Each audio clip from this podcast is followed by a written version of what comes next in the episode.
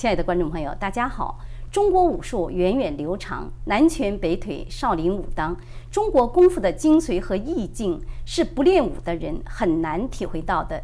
正是台上一分钟，台下十年功，讲出了学武练功之人的艰辛。今天我们给您介绍的就是一位武林界的这个高人，武术界的和气功界的传奇人物。他是中国少有的既有武术功底又有理论研究的大师级人物。后来呢，他更成为中国中医和气功领域中的知名人物。他呢，就是李有朴先生。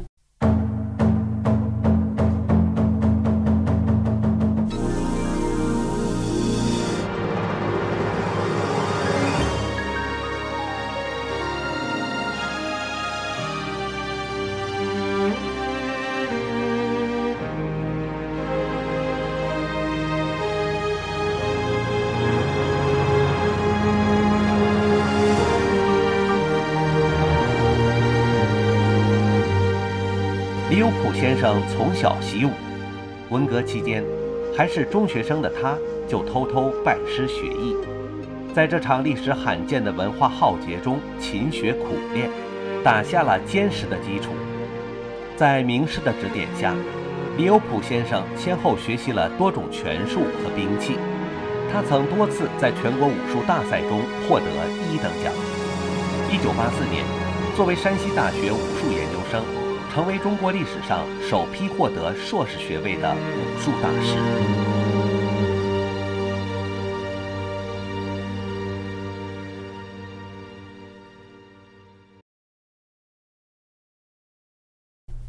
李有朴先生您好，你好。在行内的人呢都知道有您这样一位武术大师。那么您这次来参加新唐人电视台举办的全世界武术比赛，作为评委会的主席的您呢，您的这个感觉怎么样？不要称大师了，我想这些方面呢，我只是有体会。我感到中华传统武术啊博大精深，它有非常好的内涵。在中国大陆，我那么多年进行过若干次中国的武术的比赛。但是进行一个全世界的中华传统武术比赛，这 一般人办不到的。嗯，而且真正的传统。那么新唐人呢，他的宗旨就是归正中华神传文化，啊，发扬中华传统武术和武德。从这个角度出发，他说，首先抓住了武德是武术的根本，没有武德，武术也提高不了。嗯，真的是提高不了。今天做出来之后。我感到很成功，是而且大家都非常高兴。对，我看那个场面是非常的宏大。是。同时呢，我们也能够请到您上我们的节目，请您来谈一谈您个人的这个武术生涯。谢谢。啊，听说您在这个一生当中练过很多的门派啊，这个刀枪剑术啊，还有这个什么八卦掌啊、太极拳啊，很多很多的。您自己向观众朋友先介绍一下。啊，好。嗯。武术呢，就是内家拳、外家拳，这两个是主要的。它器械呢有各种器械了，十八般兵器。首先我是练的是外家拳，当时我哎外家拳就是像茶拳呐、啊少林拳呐等等的。看这个报道介绍您，您的武术的绝技之一还有这个鞭杆，嗯，就是在一九八二年全国这个在中国哈民族体育比赛当中，你以一根鞭杆就获得了这个满堂的震惊，使得满堂这个喝彩，获得了那次全国比赛的冠军。那鞭杆它是怎么样的一种这个武术？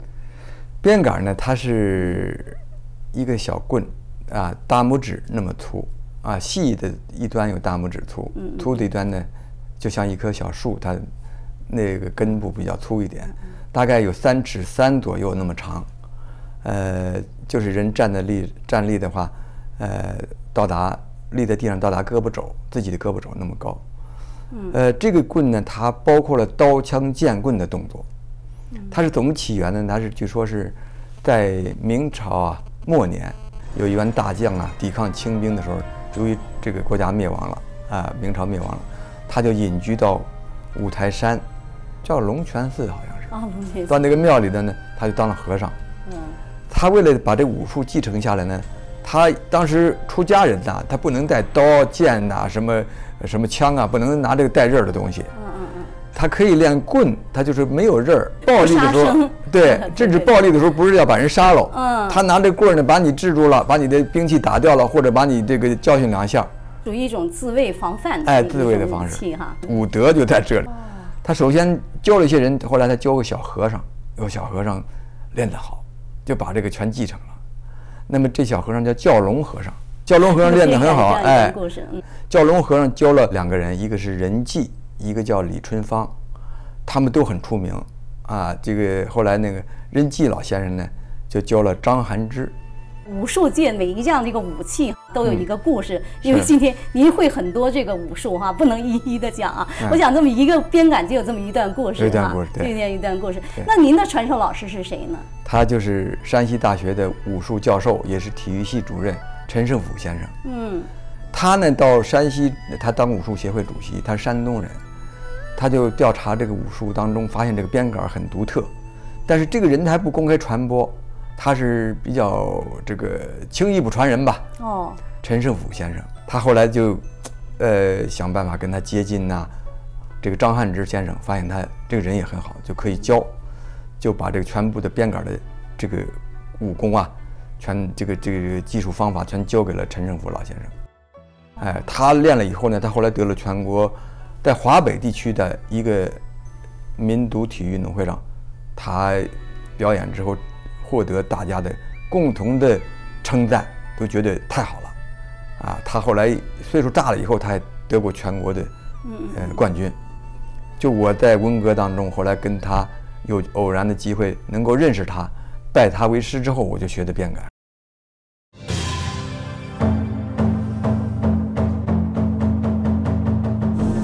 从小我们就听说过许多除暴安良、行侠仗义的故事。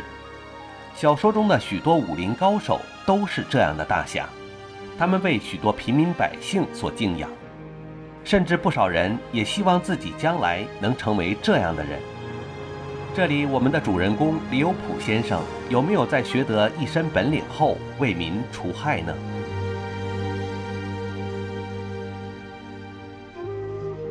听说您这一生当中有两位这个这个名师传教于你，啊这是其中的一位陈老师，能不能再简单的给我们介绍一下，您是怎么样走上习武这条路的？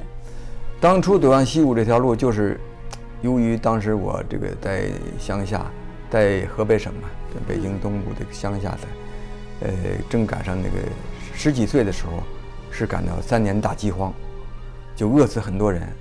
那每天呢，只喝一碗粥啊，就是维持生命。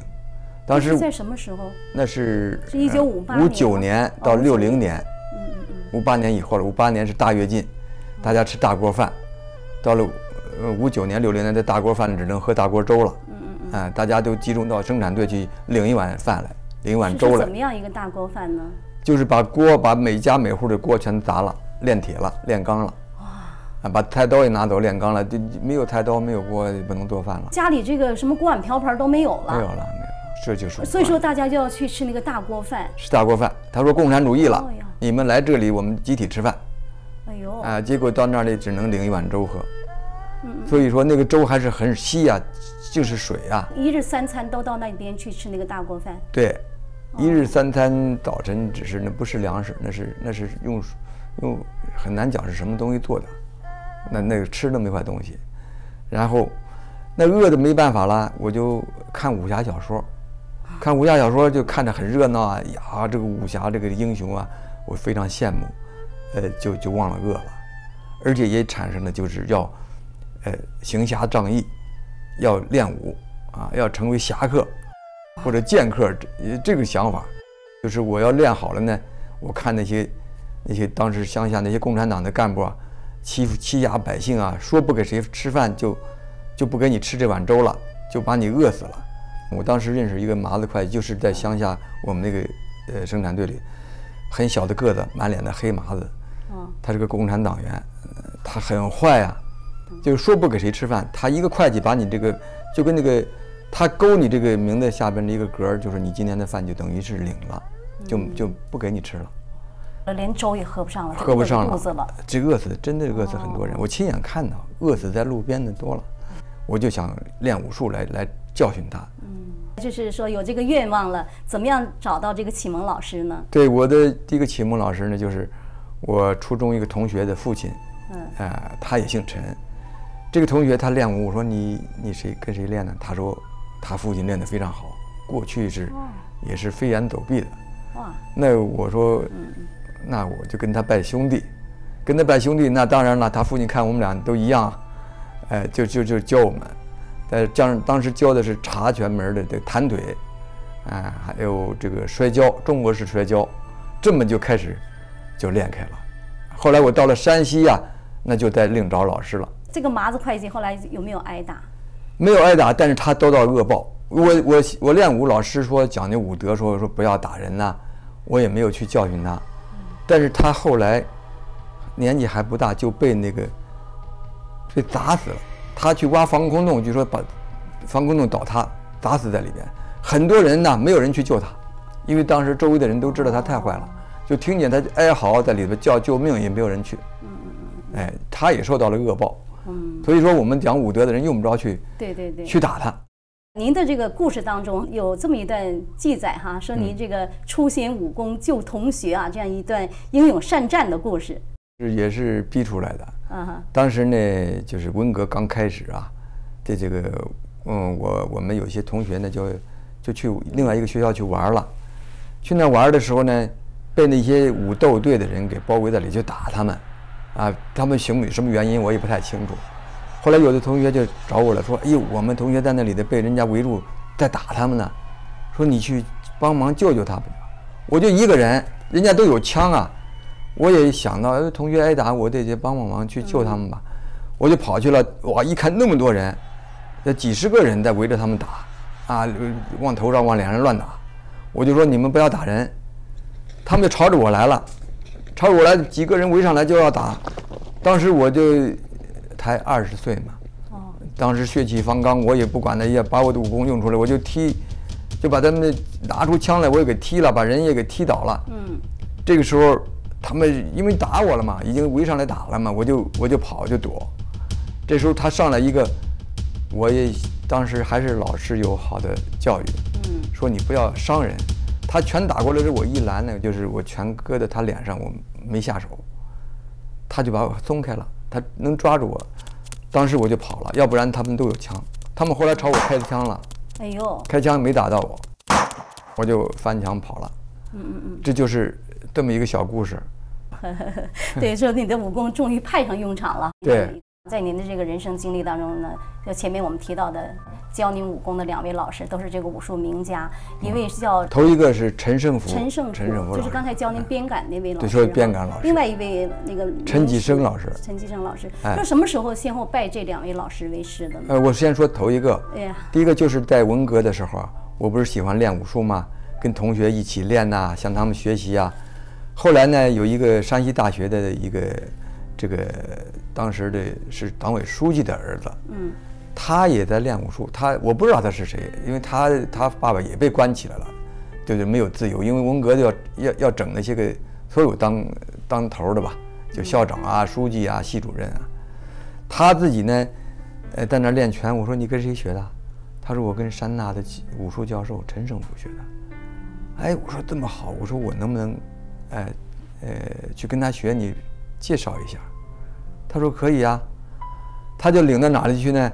连他父亲他们那些人呐，带那些个什么所谓的系主任呐、教授啊、学术权威啊，在文革当中啊，把他们叫做牛鬼蛇神，给关在牛棚。所说的牛棚啊，就是说他们在那些房间里，把他们都住在那里去。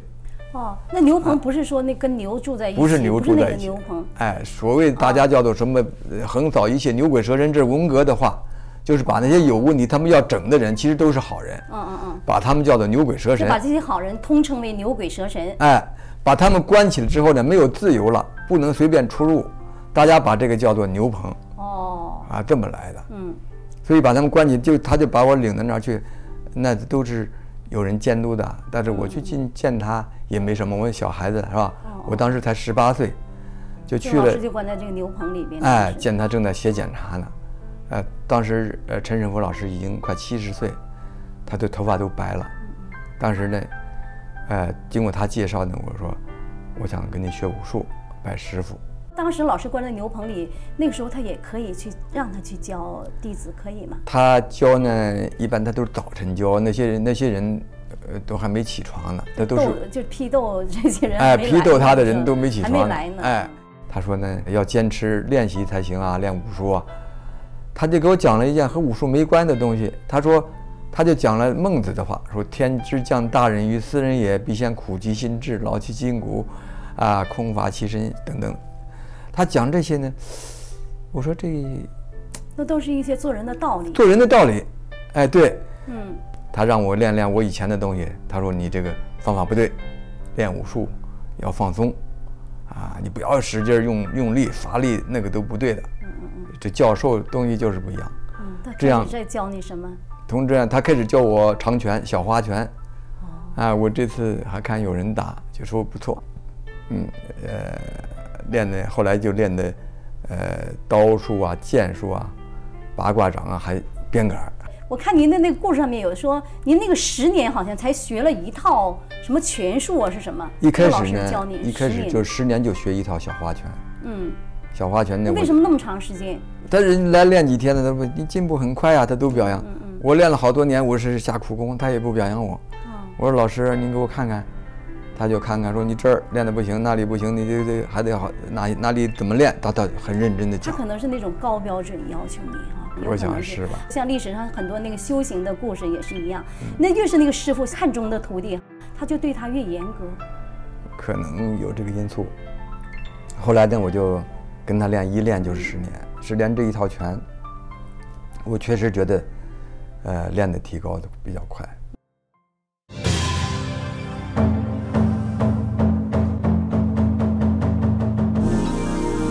的确，伯乐识骏马，名师知高徒。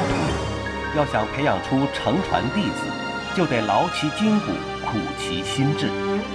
十年的时间，与其说是打牢练武的基础，不如说是对其心性和意志的磨练与考验。只有磨去浮躁，放弃名利，心性和悟性都达到一定境界的时候，做师傅的才会将真东西传给他。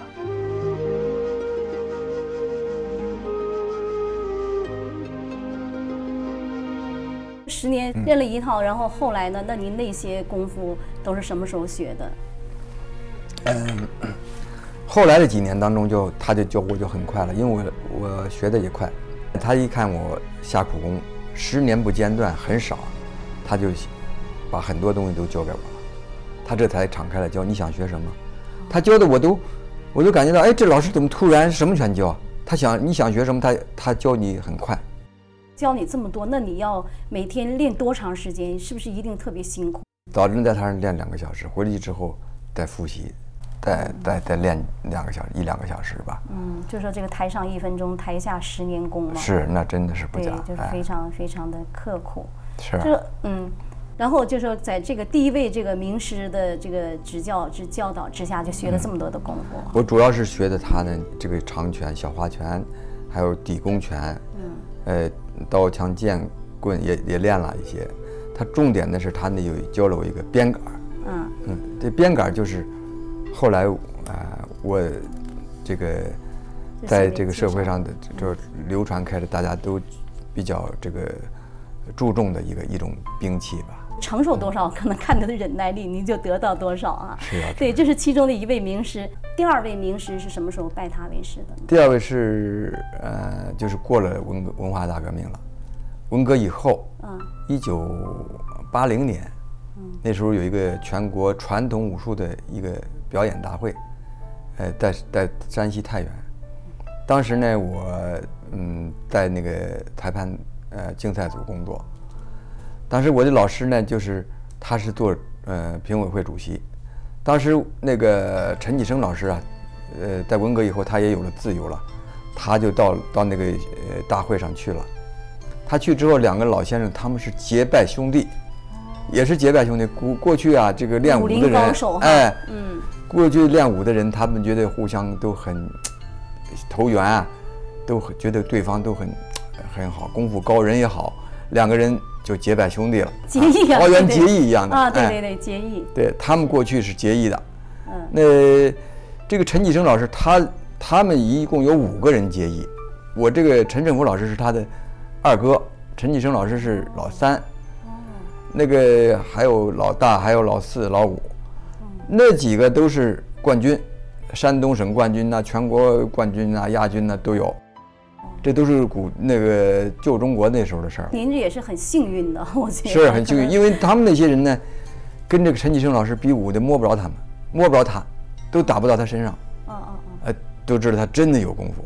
那些人都是有招有势的，那武术打起来，擂台上能拿冠军的，嗯嗯嗯嗯，那功夫很很很好的，打不着他，打不到他，就知道这个哦陈这个陈老师啊，陈继生老师非常厉害了，厉害说他也太极拳很高，内家拳他教您这个陈继生老师教您的是什么功夫？啊，这个他他还没上来就教我呀，是先陈陈师傅老师跟他详细的介绍，他他跟他谈了两个小时，他不教人呐，他温革以后他轻易不教，他说现在的人呢，怕他们去打架，你看这个他非常注重武德啊，那个陈师傅老师给师傅找徒弟哈，是啊，陈师傅老师给他 谈啊，谈的有两个小时，就说我跟他这个认识的过程，因为十几年他怎么我怎么是学的，他是说这他的意思是说，这个人我是经过考验的吧，就是说观察了这么多年，觉得还是不错。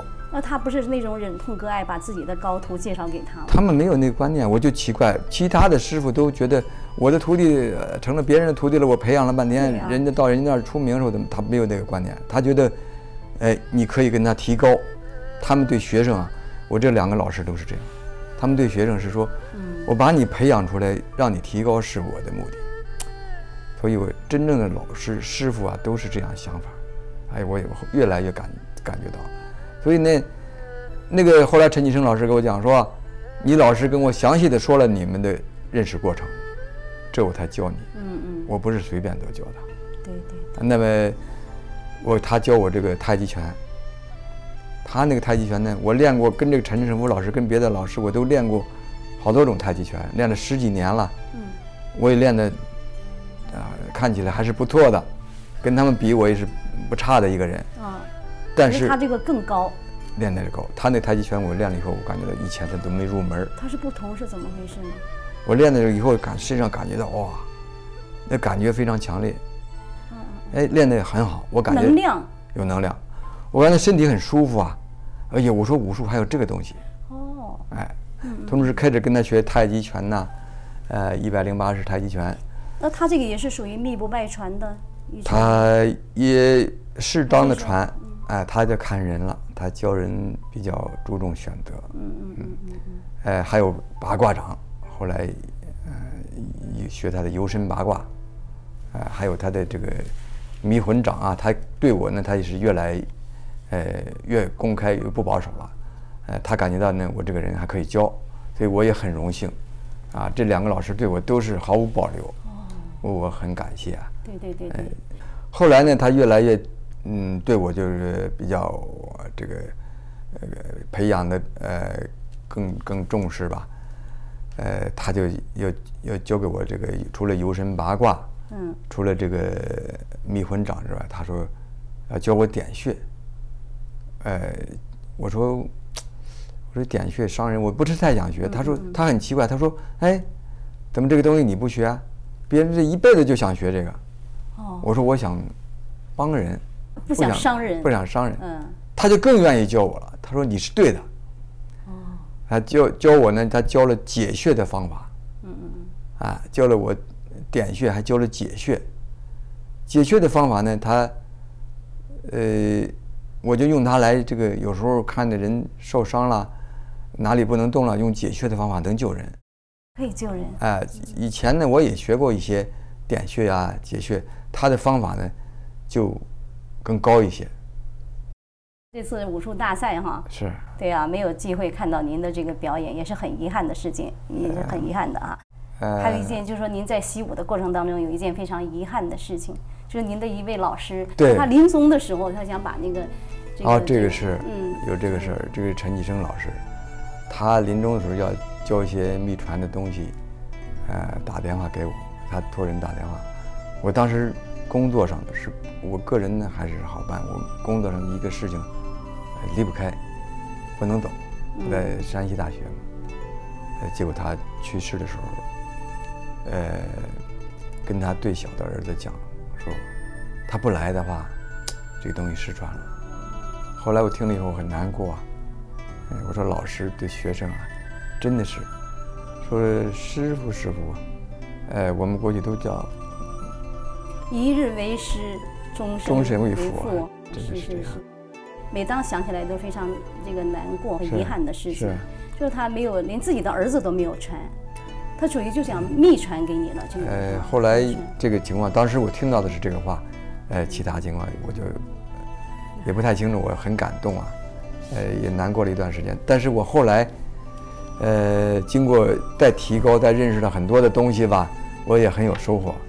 嗯，后来这个在练武当中呢，他有一种对修炼的这个追求，因为人呐，不光是一个这个练武，我后来也想啊，有些人练武喜欢动手，就是说把人啊推倒了、制服了，就觉得很高兴，觉得这功夫就是这个。后来我越来越发现不是这个，对。我人要修炼，我就一直在想这个问题。师傅找徒弟的时候，他也是就是看你这个人的这个品行啊、道德，是他才会传给你。是，以上呢就是李有普先生哈，在这两位武术名师的指导之下，呃，从这个一个徒弟哈，这样一点点的哈，在他不懈的这个辛苦的努力之下，而最后成为一位武术大师的这个经历。那我想呢，今天节目的时间到了，至于以后是李有普大师他又是如何成为这个。呃，武术界的硕士是吧？对。您还有一个职称是这个中国人体科学研究中心。呃、人体科学研究中心的副研究员。哎。那么后来又是如何？李有普先生他又成为中医领域的一位知名人物，而且他是一位非常有名的中医师，呃，是中医博士。那这段经历呢，在下一集节目呢，继续呢由李有普先生告诉我们。那非常感谢观众朋友您收看今天的节目，下次节目时间呢，我们再见。